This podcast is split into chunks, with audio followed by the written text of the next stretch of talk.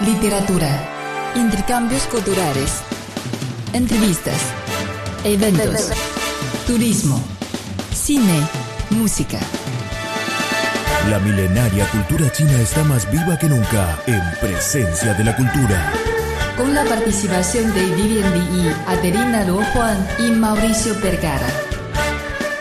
La cultura china está más presente que nunca en presencia de la cultura. Hola estimados amigos de Radio Internacional de China, les saluda Adelina Luo Juan. Y soy Mauricio Percara. ¿Cómo está Mauricio? Muy bien, ¿y tú qué tal? Bien, no tan bien, pero bien. Te veo hoy muy primaveral con estos colores tan rojos. Sí, porque ya viene la fiesta de primavera. Entonces, para los chinos, em, vestirse de color rojo significa que este año te va a traer buena suerte. Bueno, te deseo mucha suerte entonces y veo que estás deseándole suerte a todo el mundo a través de tu vestimenta hoy. Sí, quiero transmitir mi felicidad a todas las personas. Muy bien.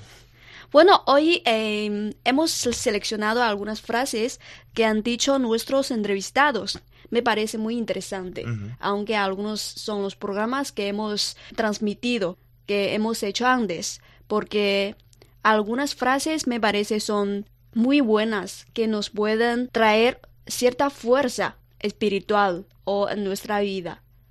Sí, una selección de reflexiones que aparecen en, en, diferentes entrevistas que se han realizado a lo largo del año 2016 y años anteriores. Bueno, la primera persona que queremos presentarles es el maestro titiritero argentino Omar Álvarez, quien nos habló sobre el arte de los títeres.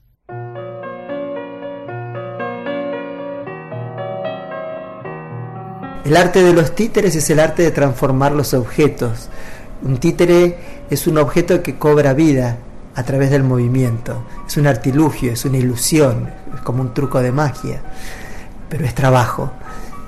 Pero cuando uno puede transformar simbólicamente, puede transformar la realidad y puede transformar el mundo. Entonces, por eso es un oficio que no se pierde porque es necesario porque todos necesitamos creer, todos necesitamos la ilusión. Y el teatro de títeres es ilusión en estado puro.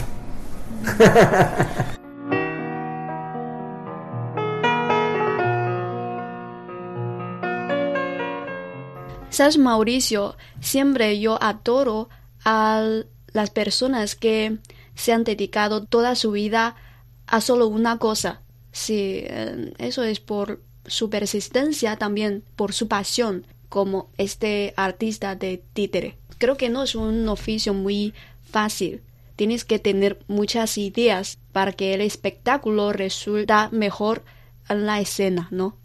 Sí, alguien dijo alguna vez, hace falta dedicarse 10.000 horas o 100.000 horas, no recuerdo, eh, a un oficio, a un arte o a una actividad para convertirse en experto.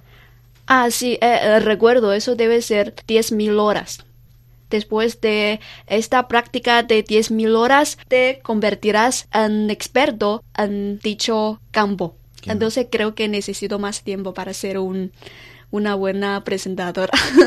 ¿Tienes ilusión? Tengo ilusión y me parece muy interesante que la ilusión, como dice el maestro Omar Álvarez, se traslada desde un teatro de títeres al mundo entero y se convierte el mundo entero en un teatro de títeres aunque hace como espectáculos para los niños, pero también los adultos pueden aprender muchas cosas sobre las óperas o las presentaciones de, títeres, ¿no? Las obras. Sí, de, los niños. Bueno, ¿en ¿cuál es el, la segunda frase que vamos a seleccionar? En segundo lugar tenemos al famoso maestro del español, famoso maestro del español en China, Dong Yang quien ha traducido Don Quijote de la Mancha al chino, y también los materiales universitarios que se utilizan para el estudio del español entre los chinos que fueron escritos por él. Sí, vamos a escuchar su consejo para los estudiantes chinos del español.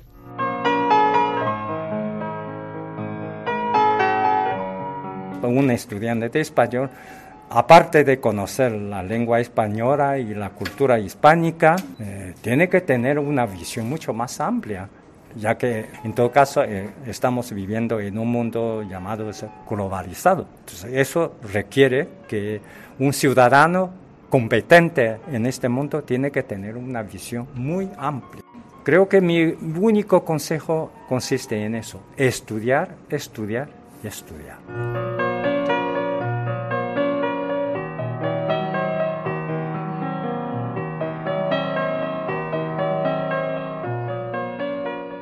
Bueno, ya sabe que su última frase, estudiar, estudiar y estudiar es muy, muy conocido y familiar entre los estudiantes chinos del español. En mi opinión, este consejo es aplicable casi en todos los aspectos de nuestra vida, ¿no?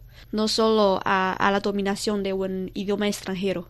Sí, creo que es aplicable a todas las partes de la, de la vida, a todos los momentos de la vida. Como decíamos antes, estudiar tanta cantidad de horas te convierte en un experto. Estudiar, estudiar y estudiar te hace mejor en lo que más te gusta o, en lo que querés mejorar. ¿A quién tenemos en tercer lugar? a una diseñadora de indumentaria peruana llamada Sumi Kujon. Ahora vamos a escuchar cómo ella define a un buen diseñador.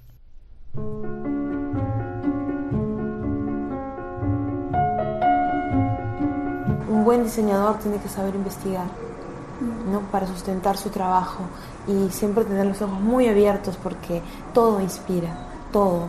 A mí me inspira caminar eh, por Brasil y ver la playa y me inspira caminar en Machu Picchu y me inspira caminar, eh, me inspira ver, eh, ver todo lo que pueda haber de arte chino acá, me inspiran los olores, los colores, las formas, me inspira todo y creo que eso es muy importante que los diseñadores se nutran de, eso, ¿no? Siempre tienen que estar muy atentos. Entonces, siguiendo con el hilo anterior de, estudiar, de capacitarse e, en un área, aquí también encontramos la importancia de la inspiración, de encontrar eh, un punto de referencia en la realidad que nos rodea y ver en, cada cosa un punto de referencia, algo que podemos investigar, de lo que podemos aprender, de lo que podemos estudiar. Sí, Mauricio, yo sé que has escrito un libro sobre China. Entonces, ¿de dónde vienen las inspiraciones? Recuerdo un, un artículo sobre, sobre el apellido Li. Pero ¿de dónde vienen estos como fragmentos en estos artículos. Esos fragmentos son muy, son muy chinos. Bueno, este libro que va a tener el título cuando se ha lanzado Dragones Cantando, eh, tiene artículos como este, como Li, como eh, también conexiones entre Argentina y China. Y especialmente Li, para dar un ejemplo, son eh, inspiraciones que al salir a caminar por un jutón en China, al ir a un mercado, eh, encuentro a muchos señores Lee, eh, porque es el apellido más popular del mundo. Y estos señores Lee que tal vez comparten una mesa entre muchos señores Lee sin saber que tienen su mismo apellido, sin conocerse. Entonces, esta es una inspiración de una repetición constante y a la vez eh, cada uno de esos señores Lee son tan particulares, tan individuales, tan únicos. Pero como decía Sumi Cujón, eh, la inspiración se encuentra en, los olores, en, cada una de las cosas, en cada uno de los momentos. Sí, creo que eso es lo que tenemos que aprender todas las personas, ¿no? Bueno, la cuarta persona es Fu Yu, una joven que se hizo famosa por no solo hablar perfecto el castellano, sino también por los videos como de canciones que realizaban juntos con su novio. Sí, creo que si han escuchado nuestros programas anteriores, deben recordar un programa especial sobre su historia de amor internacional. Y queríamos traer a la memoria su explicación de qué es el amor.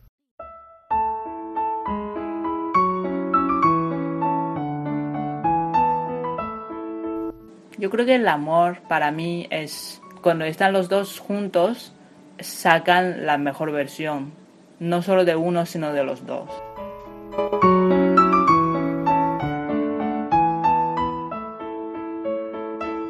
Mauricio, para ti, ¿qué es el amor? Para mí el amor es algo que buscamos y nunca encontramos. Wow, muy bien. Me parece ¿Para el amor. Me parece el amor es estar juntos. Pero antes de estar juntos tenemos que encontrar a la persona apropiada, ¿sí? Muy bien, qué romántico. Gracias. Bueno, em, vamos a escuchar lo que dice la última persona, ¿no? Sí, tenemos al bailarín de tango argentino, Bruno Gibertoni, quien habla de la llegada del tango a la vida de cada persona.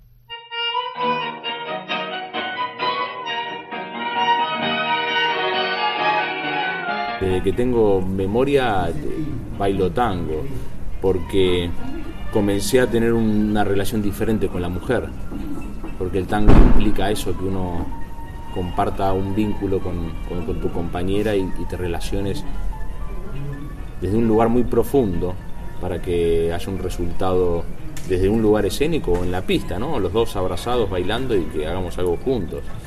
Eh, el tango tiene esto que no tiene ninguna otra danza, que es bailar la música como vos quieras. No es que tenés que seguir una estructura musical, sino que puedes hacer pausas, puedes moverte en el, de la forma que vos quieras. Y es tan personal que cada persona baila diferente y con cada persona, con cada mujer que vos bailes siendo hombre, ¿no? Eh, vas a bailar diferente. Tango, el tango espera. El tango te espera. En algún momento te va. te llega.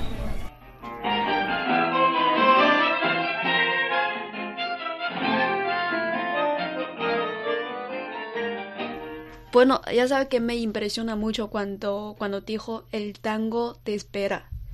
Porque el tango, según yo sepa, no es tan popular entre los jóvenes argentinos como la ópera de Pekín tampoco es tan popular entre los jóvenes chinos. Entonces, el artista, cuando dijo que el tango te espera, ¿sabes sabe que tengo una sensación de que existen algunos artes que no pasa a conocer hasta cierta edad, ¿no?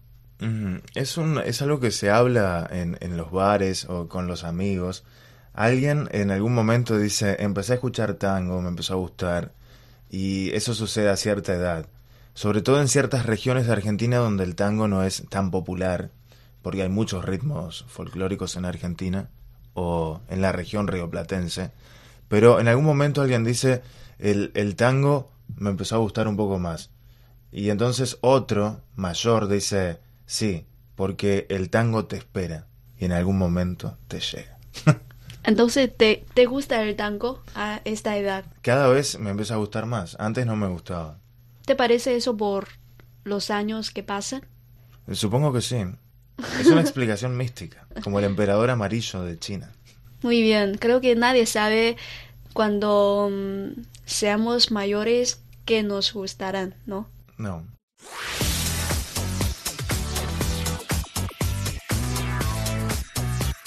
Radio Internacional de China, una ventana abierta al mundo. Nuestro correo electrónico es spa.cri.com.cn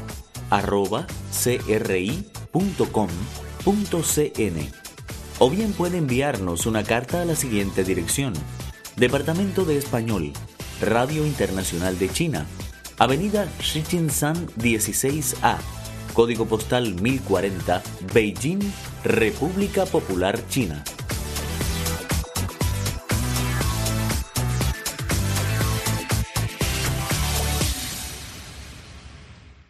Bueno, Mauricio, eh, hoy hemos hablado algo muy filosófico, ¿no? Un poco de la reflexión de diferentes aspectos de la vida, de diferentes oficios que hacen las personas.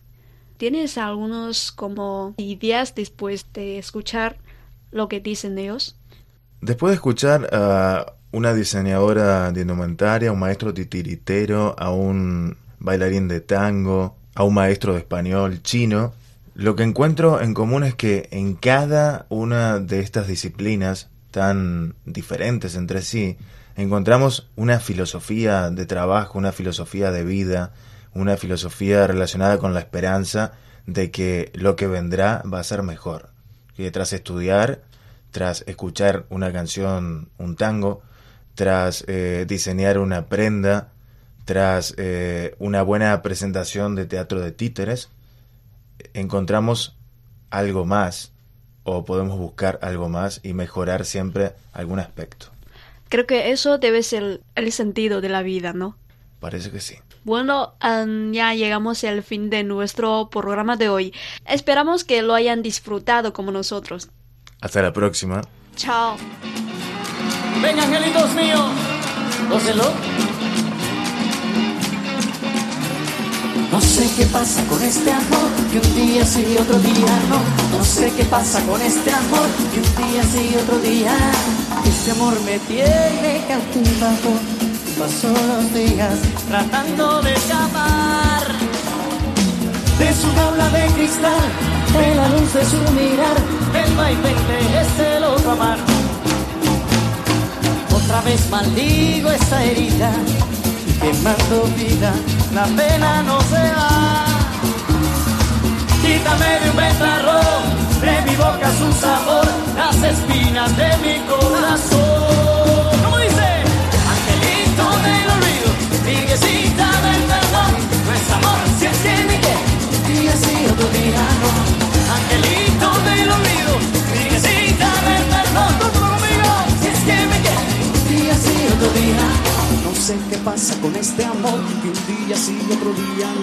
Sé qué pasa con este amor, que un día sí, otro día.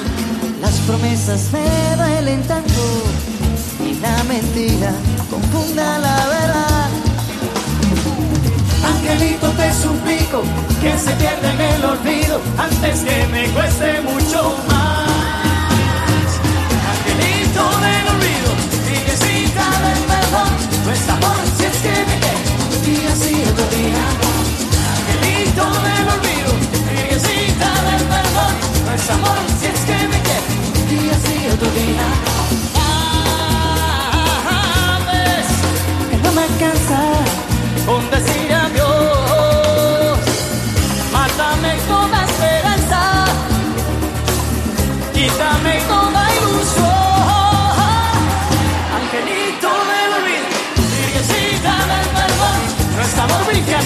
Madrid, venga